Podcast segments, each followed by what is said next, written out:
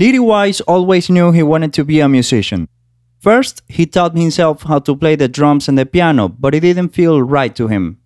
It wasn't until he pulled his dad's old guitar from the closet and used the Beatles songs as a reference to write his own music that he was able to say, This is it.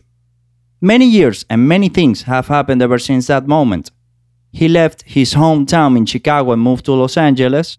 He won a very important talent show, and when the chips were down, he did what was best for him. We were able to talk about the evolution of his creative process and the many transformations his music has had during his career. And now I want to make you a part of it. I'm Carlos Gonzalez, and this is A Quien Corresponda.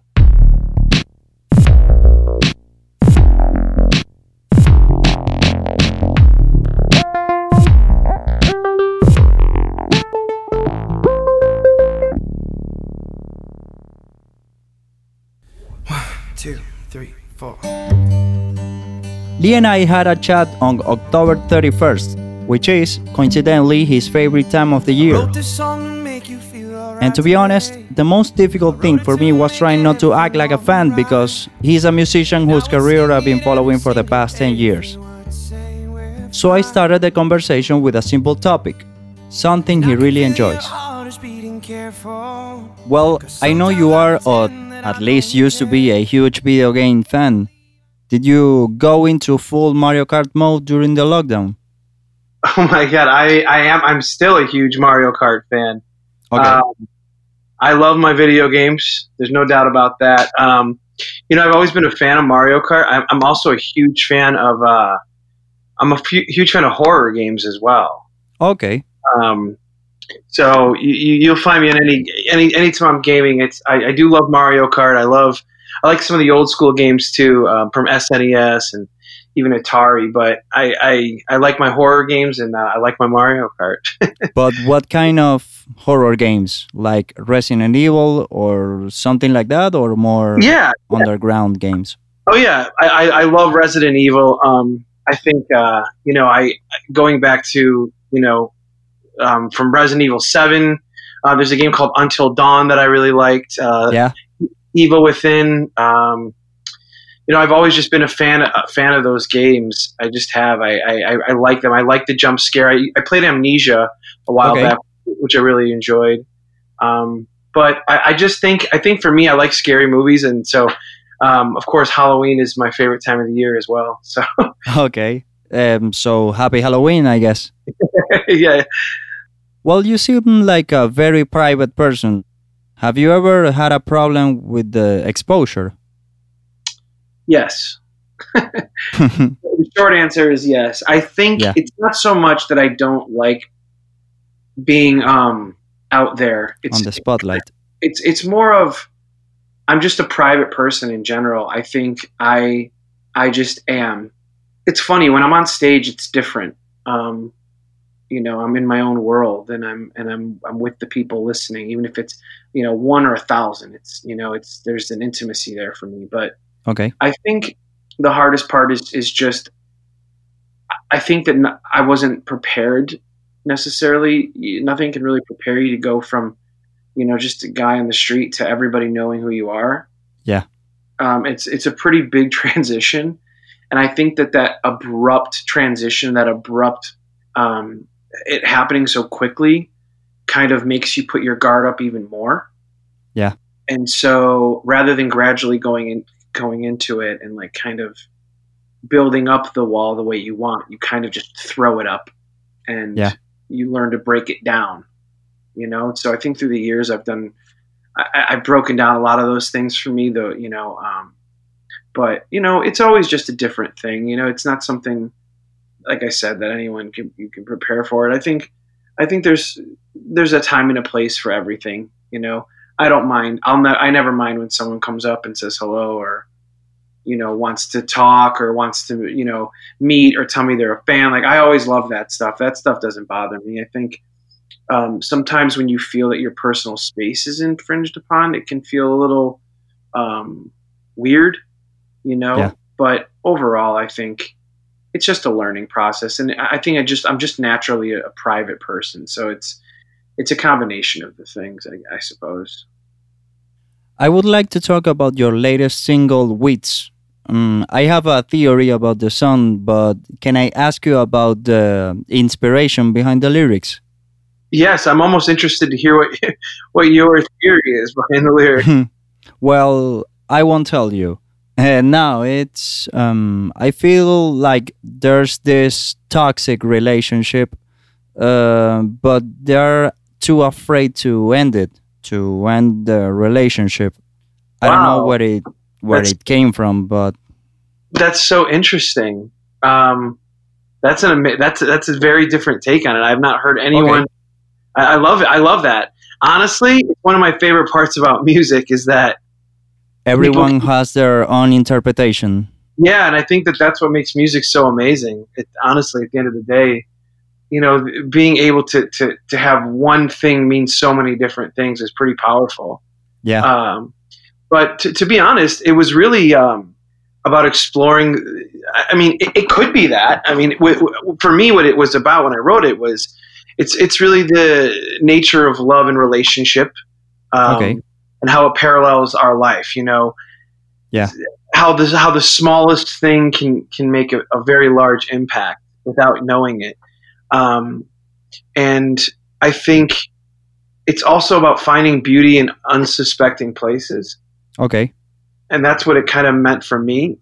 Um, but l- looking at it the way you said it, I could see why you would say Yeah. that. I think it's because of these lyrics, um, faces painted red with words we never say. I think when I heard them, those were the lyrics that made me go, hmm, okay.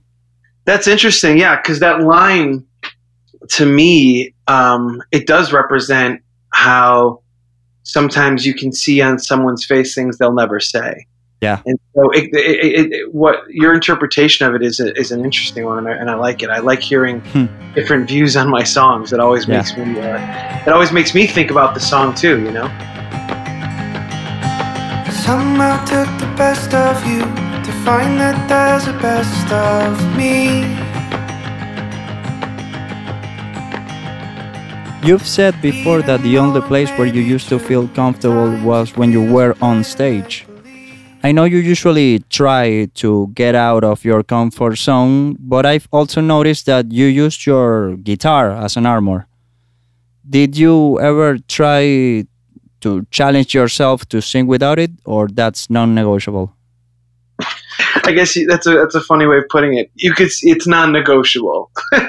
okay. Um, I think I think for me it's that as much as you know I've considered myself a singer, um, I consider myself a songwriter or like a poet telling stories. Yeah. And I guess I look at my guitar as kind of like the same way a poet might use his pen and paper. That's Okay. kind of what my guitar is for me. Okay. And so it kind of it's just a part of me. Um, I think as far as feeling comfortable on stage, I think I'm just more comfortable speaking about um, certain things, or I'm able to open up more through music and through song. Yeah. You know, there's there's there's something about being able to tell a story through music that I think really allows I think music just in general allows me to explore different things within myself that maybe I wouldn't in a casual conversation. Yeah, well, actually, you talk a lot about loneliness and heartbreak in your songs. I even heard you once say that you do it as some kind of therapy. Which song would you say is the one that exposed you the most? Ooh, I've never been asked that question before. That's a really, Oh, really good question. thanks. I always like getting questions I've never gotten before. So, so it's you know, Thank you. Thank you. I appreciate it. Um, I think paranoia Okay.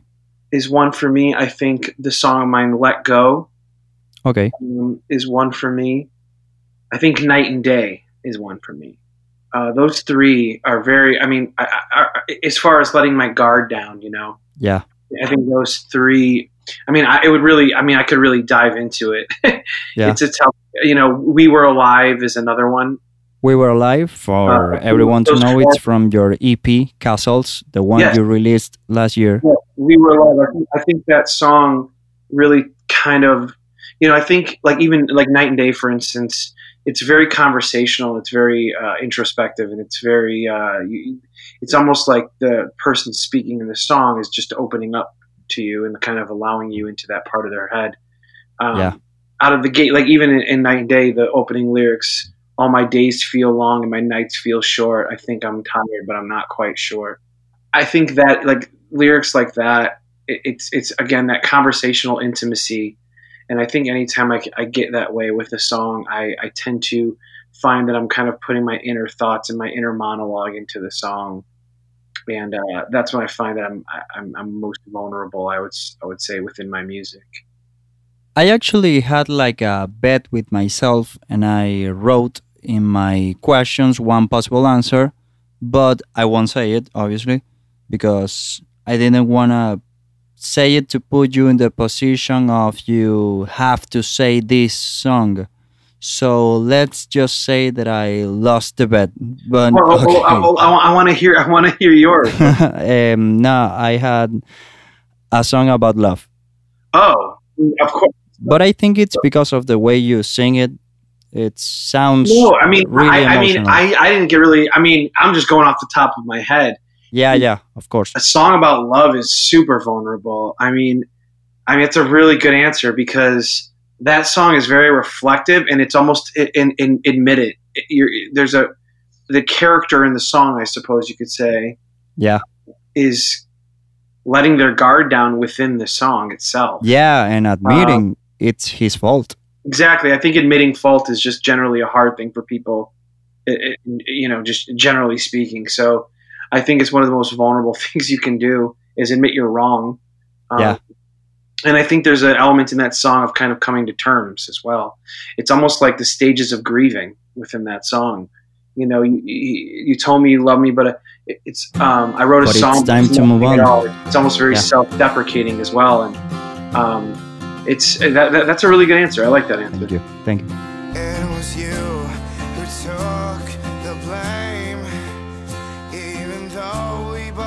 There's definitely something really strong about Lee's personality. That's why after winning a show like American Idol, things might have been messy for a while. But even though he could have taken the easy way out like most people would, songwriting has always been his priority, and that's what helped him decide which way he wanted to go. Were you scared when you decided to do things your way? Uh, yeah, I think going on a show like American Idol is there's I think a element of expectation people put in front of you, and I think I realized then whatever I did then was going to matter. You know, it was going to make a big difference, and I guess for me, I just I couldn't.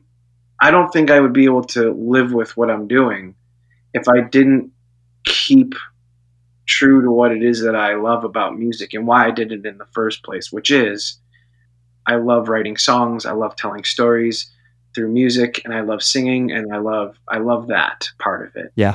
So I just never felt that it, I wanted to sacrifice that for, you know, doing the kind of music I don't want to do. Uh, That said, you know, it's a it's a it's a tough thing when you're on a situation like that, and you have everyone around you telling you what you need to do and this and that. But from when I was younger, I grew up listening to you know Paul Simon, Cat Stevens. Yeah, I, I always admired them, and I always just kind of reminded myself, you know, these guys made the music they wanted to make, and Yeah. I think for me, it was always looking towards the future. It was, you know, I could I could sing these kind of songs now, and you know, whatever, but. I, I- I think I always knew that I wanted to have a career as a songwriter and to have that kind of longevity, to have that kind of career, you need to really, um, you know, kind of, be confident, I guess. yeah, be confident in what you're doing and, and follow through with it and, and really focus because you're focused. You can get distracted easily when that's not your Yeah. focus. And for me, it was always staying focused on the music, staying focused on the songs, staying Yeah. focused on the songwriting and, um, you know, keeping it that. Yeah, well, now that you say that, I know songwriting is basically the core of your music. That's why I think your third album, Live It Up, might feel like a strange time in your career. But is there anything you enjoyed about making that record? These are really great questions, man. Thank you. I mean, honestly, like I, I I just I think that you're, you know, you know your stuff. I like it. Um, Yeah. Well, I've been following your career, so let's just say I was ahead of the task. You're just you're so on it. I appreciate it. Um, Thank you. yeah. So when I look at the discology in front of me and I see that album, um, it's definitely a standout for me. It kind of sticks out to me in a weird way. Yeah. Um, it always had, but I think now looking back on it, I think that there was just I needed to make that record in order to get to a point where I could go the other way and make the record I wanted to.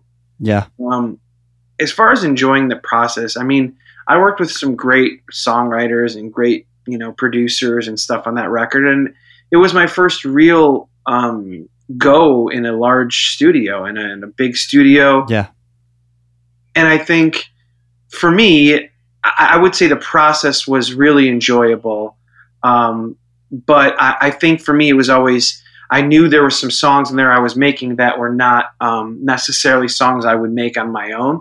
Yeah. So I think it challenged me creatively, and um, I think that's probably a good thing at the end of the day. But it really opened my eyes to what it is that I wanted to do after that. And there's still some songs on that record that I love. I mean, they, I, I you know, I have no ill feelings towards that record or that time in my life.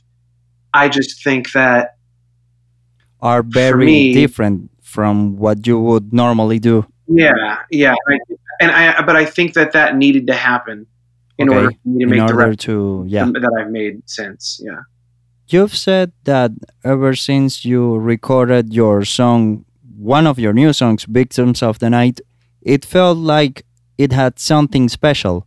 yes. Do you have any idea what that special thing might be? I feel like something happened with me creatively that I can tell I'm writing a little differently. I don't know why. I don't know. I think a big part of it might be I, I moved my studio back to my house. I took it out of the studio and moved it into into turned you know back into my But because of the lockdown or no, this was before the lockdown. Okay. This is a year ago. And when I moved the studio to my house, it kind of felt more, um, I don't know, I felt like uh, the, the ability to write music right when I wake up or right before I go to sleep. Um, I don't know, I think it might be something about being closer to your subconscious, you know, and I think I've just felt that ever since I really wrote, it was Victims of the Night, but even like Castles yeah. going back to like castles or night and day that whole string of music since then has really felt so much more i don't know poetic or i, I don't Okay. know it's hard to pinpoint sometimes why you know songs are feeling a certain way they're feeling in a, in a moment in time but you know what it is i think now that i'm just talking about it i think i, I feel like the music i'm making now just feels like a culmination of everything i've done to this point Okay. kind of melded into one. And it's a really good feeling. I, I, I feel really strong about the music I'm making, and I guess I feel like I have a lot more. You know, I hit it like a creative lull for a while, and uh, I guess I feel like I have a lot to write about again, and that's a really good feeling to be inspired. I think.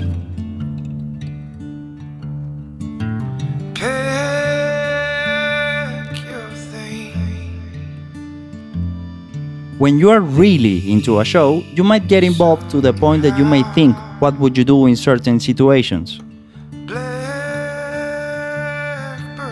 But Lee took this to a whole new level, and it paid off. I heard that Blackbird song, the one you wrote for the The Walking Dead, it came after you thought which character would you play in the show. Is that true? Oh yeah, um, I was watching The Walking Dead, and I'm I'm a fan. Okay. Are you still a fan? I I am. I used to watch it a lot more. Um, Okay. After a couple seasons, um, some characters got left. Yeah, yeah. and I was like, ah, you know. Uh, I don't want to do this again anymore. yeah, but you know, I was watching it, and it was kind of like I remember I was watching. It was Daryl's character. It was Daryl's character that really kind of like stood out to me when I was writing this, oh. and it felt like what would I do if I was in, like what kind of music would I write? Because if I was in this situation, I would still be a songwriter, and I kind of envisioned if I had my guitar and I was in one of those prisons and I was in one of the prison cells in the room, what kind of song would I write? And that's how that song came about. And so Okay. I kind of placed myself there and I wrote Blackbird song. Um, you know that if music was your weapon, you would get killed in the first season, right? Oh yeah, I, I would be. I wouldn't be much help. I, they'd be fighting. Yeah, yeah. They would just be hearing me play guitar in the background. They'd be like, "Shut up and help!" Yeah, yeah, exactly. Don't worry, guys. I'll be right here. I'll be right there. I'm tuning my guitar. Yeah. yeah. Um, television has been an important part of your career. You usually use honesty as a tool to write songs, but how do you accomplish that when you're writing something specifically for a TV show? Um, I think when I'm writing something specifically for a TV show, it's it's again. I think it's almost like acting. I have to. I, I try to place myself in those in those shoes, and I think when you do that, you can kind of write from an honest perspective. Um, I think the key to songwriting, in my opinion, is saying things through music and lyric in a way that you've never heard them before. Okay, And I mean, we've heard so many times in a song, you know, "I love you." I love you. Yeah. how uh, you know I hate you, I miss you, I need you. How can you say that in, within a song? Well, I, I'll look at it and kind of say, well, what's what are two other things that need each other? You know, like a, a bee, a bee to a flower. You know, a bee needs Yeah. a flower, the flower needs the bee. And so I'll find something like that, uh, you know, a, a relationship, and I'll say, you know, I, I try to just kind of di- dissect that into how can I say these same things without saying them exactly. I think for me, that's the key when writing for a TV show or something. Try to give people what they want to hear in a way that's unique and different enough that might hit a strong emotion with them.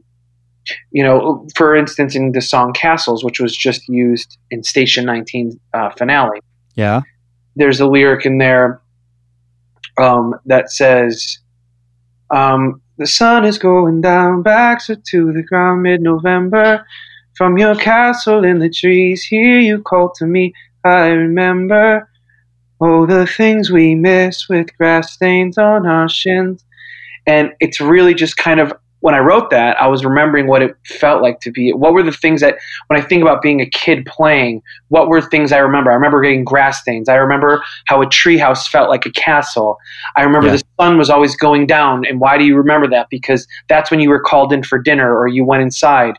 You know, the sun's going down. So that was an important part of that process. And trying to just frame that in a way that can recall those emotions for people. And I, Mhm. and uh, I think it just, you know, and like we talked about earlier, those lyrics may mean that to me, but you know, the chorus of that song, "Do You Have to Go," you know, that's the song's really about childhood and letting go of, of that Yeah. youthfulness and letting go of that and knowing you can't get that back. But some people have said, you know, my mother passed away and this song meant so much to me. And so I think that's really just the beauty of the music that I'm writing um, is that I, I, I think they're all little soundtracks, you know, to people's memories. And I just hope that my songs can serve as the soundtrack to people's life and memories and points in time.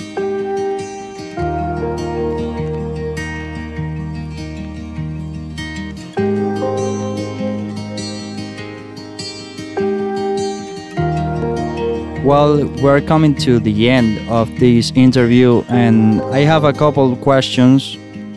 I want to dig a little in your past before you were a full time musician. What's the question that you would have to answer the most when you worked in a paint store? That's a good question. Uh, I mean, I did I did that for many many years. The the number one question is, wow, that's such a good question. You're so good with the question. Thank you. You get me. Um, what's the number one question? I'm, I'm thinking. I'm thinking. Okay, I'm going back. I'm in the paint store. I'm standing there. Um, how much? How much? That's what people ask out of the game. How much is a gallon of paint? Not that. If it's not that, people will ask, um, like uh, what like what color people are using. Like a lot of people want to know. Want like what's everyone what's everyone painting their with their living room? What's what's what's the most pop? What's the most popular color? That's what Yeah. we use a lot. Okay. Did you have like 30 answers memorized? Just one. Just one. Okay. I mean, maybe one or two. I, you know, Yeah. I, I, I, it was, It's uh, blue. It's always blue. just go, it's safe. Just go blue every time. It's easy. yeah, yeah, exactly. and the last question I would like to ask you since you've been exposed to both situations, I want to know what do you think it's the most intimidating? Having to sing with millions of people watching you or having to sing the national anthem between Kobe Bryant and Paul Pierce on an NBA final? You are good, my friend. Um, right. Thank you. What's more intimidating? I think it was oddly more intimidating singing the national anthem, and I'll tell you why. Number one, I was not feeling great that day, so I was Okay. worried about my voice. Number two, when you're on American Idol, people are watching, they're expecting, you know, you, you, you kind of know that that's the audience. They're, when you're at the national anthem, you're not singing to an American Idol audience Okay. You're just singing to people that want to watch a basketball game and like Yeah. who, you know who the hell's singing Yeah, shut up Oh. and play the game. right kind of so it, it's a different it's a different audience so i think the audience is more intimidating when you sing an anthem and to be honest there's such a the anthem carries so much weight it's such an important song that it, it, everyone turns into a judge when people sing the you ever notice that Yeah. like It's true. when, people start singing the national anthem, everyone becomes a critic, a music critic. So Yeah. The national anthem is definitely an intimidating song to, to sing. But I mean, it's not something I do much anymore um, for no other reason than it's just, you know, I, I've been asked a few times and sometimes I will, but overall, I, I it, you know, it is intimidating now. I can only imagine Kobe Bryant standing next to you and saying things like, "Sorry, dude, but you were like a little off tune in this part. Maybe you can." It would, it would have been an honor, let me tell you.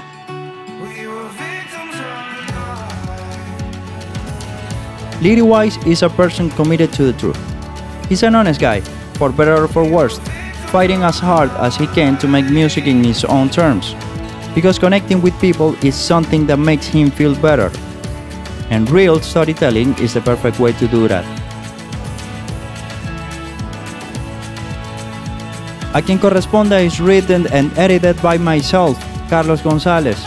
Juan Pablo Videgain mixes this show at Videlandia Bacanal. This episode was produced by Carlos Gonzalez and Manuel Bueno. You can listen to the Spanish version of this interview and the rest of the episodes wherever you get your podcast. And if you like what you heard, you can subscribe to A Quien Corresponda on Spotify, Apple Podcast, or wherever you get your shows. Follow us at Corresponda Podcast for more content, and thank you so much for listening.